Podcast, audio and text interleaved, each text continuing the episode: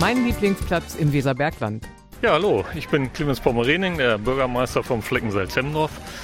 Mein Lieblingsplatz ist tatsächlich eher so ein kleiner Geheimtipp, zumindest für mich. Also direkt hinter meinem Haus geht es so einen kleinen Hügel hoch und oben ist alles voller schöner Wiesen und Büsche und von dort hat man einen wunderschönen Blick über das gesamte Saaletal, links der Id, rechts der Tüsterberg, geradeaus Osterwald. Also den ganzen Flecken Salzhemdorf ist von dort aus wunderbar zu übersehen und das ist für mich mein Lieblingsplatz. Sehr schön ist aber auch, wenn man vom Lönsturm Richtung Salzhemdorf den Klippenweg hinuntergeht äh, dann ist man oberhalb der dortigen Klippen und hat dort auch spektakuläre Blicke von den Klippen über Salzhemdorf, Launstein und Hemmendorf. Also auch eine wunderschöne Aussicht äh, über die Gemeinde.